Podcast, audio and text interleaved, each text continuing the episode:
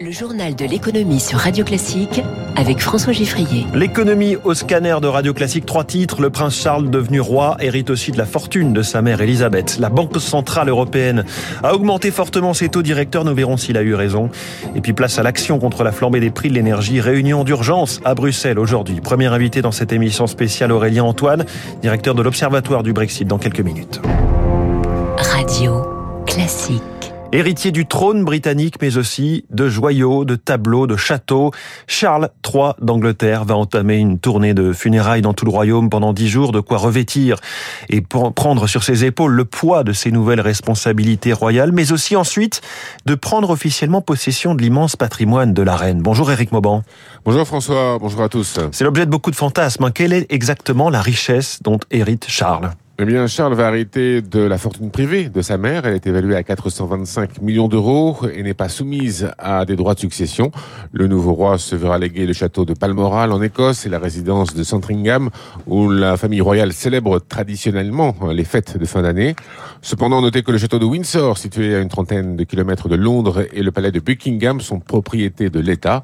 En plus de son patrimoine immobilier composé de terrains, de bureaux et même d'éoliennes, la reine Elisabeth possédait un important portefeuille d'actions et une collection royale de timbres d'une valeur estimée à 115 millions d'euros. Et puis n'oublions pas les célèbres joyaux de la couronne, ils sont évalués à 3 milliards et demi d'euros. Ils appartiennent symboliquement à la reine et seront hmm. transmis à son successeur. Alors Eric, grâce à ce patrimoine et aux revenus qu'il génère, la royauté coûte assez peu finalement aux contribuables britanniques. Effectivement, François, hein, la subvention royale versée par le Trésor est en fait une simple rétrocession accordée par le gouvernement sur un pourcentage des bénéfices réalisés par le patrimoine royal. Cela représentait 100 millions d'euros pour l'année 2020-2021, soit 1,50 euro par citoyen et encore, hein, sans prendre en compte l'argent consacré par l'État à la rénovation du palais de Buckingham, eh bien la contribution est inférieure à 1 euro par citoyen. Sur ces 100 millions d'euros de subventions, 60 sont utilisés pour les activités de la famille royale, comme les voyages et les salaires des employés. Le solde est consacré à la rénovation du palais de Buckingham, étalé sur 10 ans et qui devrait s'achever en 2027. Éric Mauban en direct pour Radio Classique. La mort de la reine intervient deux jours après la prise de fonction de sa première ministre, Liz Truss, qui avait rencontré Elisabeth II mardi en Écosse. Liz dont le premier acte fort est un plan d'urgence. C'était attendu face à la crise sociale due au prix de l'énergie euh, au Royaume-Uni. 150 milliards de livres, hein. c'est le montant euh, astronomique évoqué pour ce plan. Cela fait 172 milliards d'euros. Concrètement, les tarifs du gaz et l'électricité vont être gelés de l'autre côté de la Manche, un peu comme le bouclier tarifaire en France, mais moins généreux puisque la facture pour un ménage moyen euh, au Royaume-Uni sera plafonnée à 2500 livres par an, 2900 euros, 1000 livres de moins que ce qui devait arriver sans cela. La première ministre veut par ailleurs revoir la trajectoire écologique de son pays et relancer l'extraction de pétrole et de gaz.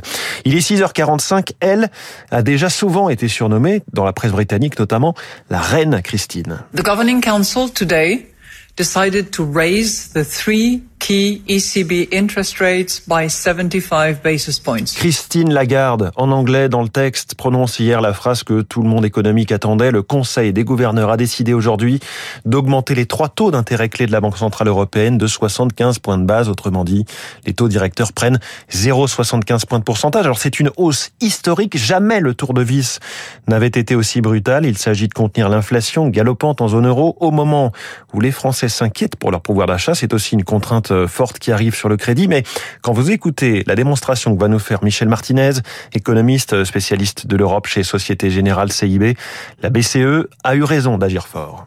Si on prend le cas de la France, le pouvoir d'achat en 2022, il va être stable. Le revenu augmente autant que l'inflation.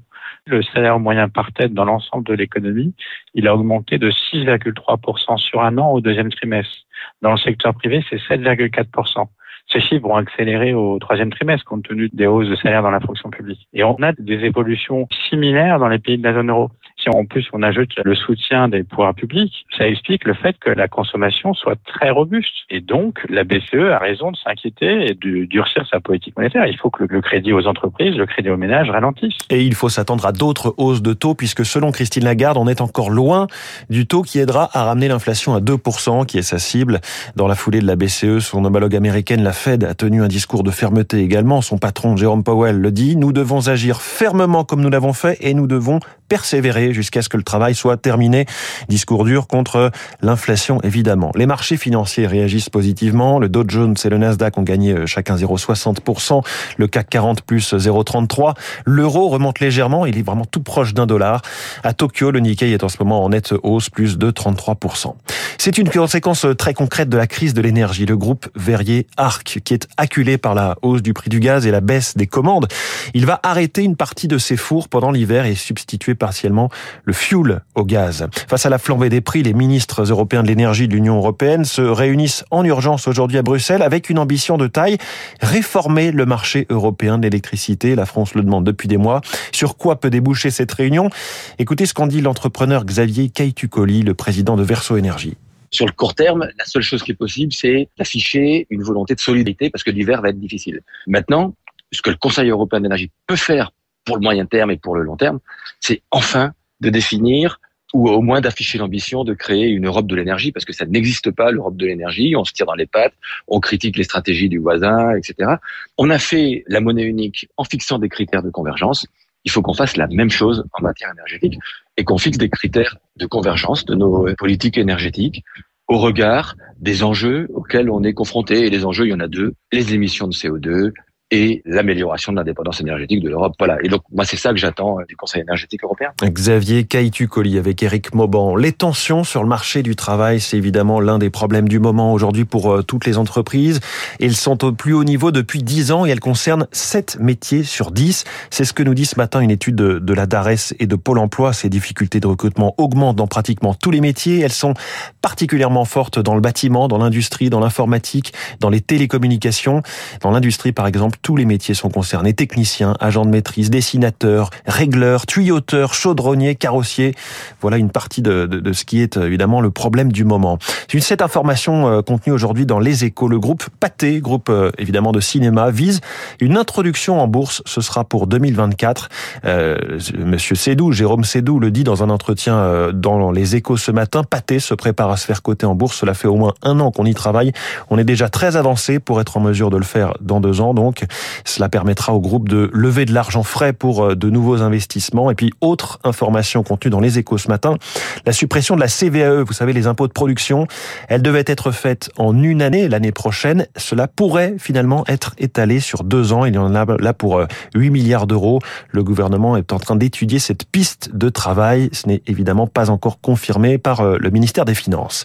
Il est 6h50 sur Radio Classique. On va ouvrir la presse française, mais aussi et surtout britannique ce matin puis je reçois Aurélien Antoine, directeur de l'Observatoire du Brexit.